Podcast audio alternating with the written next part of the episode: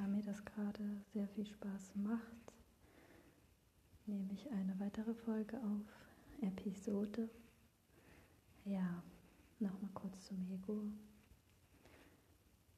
Ähm, das Ego hat sich überentwickelt.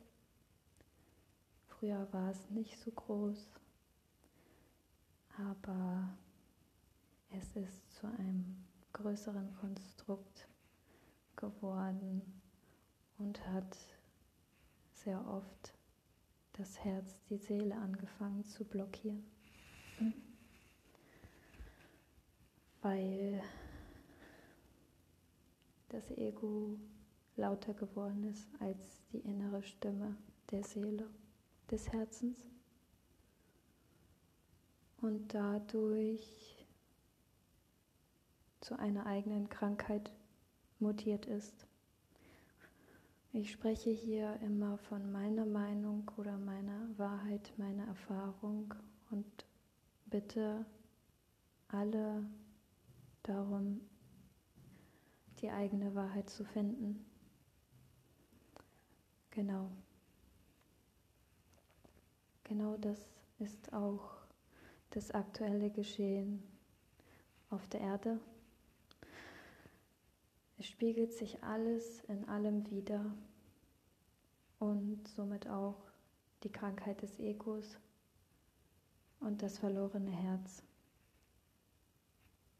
Ähm, die Seele hat oft keinen Zugang mehr, keine Handlungsfähigkeit mehr bei den Menschen.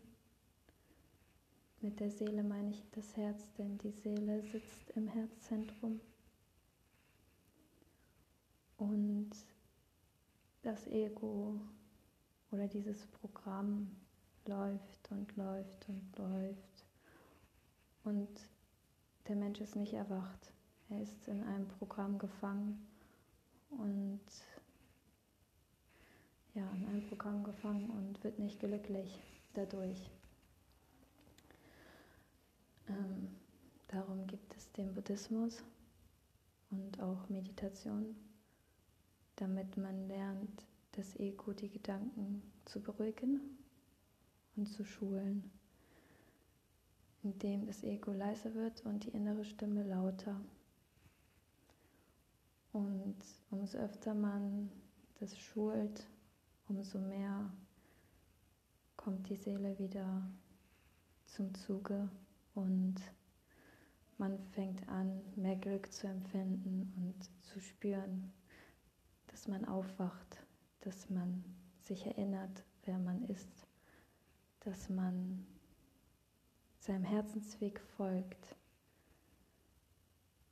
Und das geschieht aktuell mit den Menschen, denn die Erde kann nicht dauerhaft in 3D, dritte Dimension schwingen weil wir uns sonst selbst zerstören würden.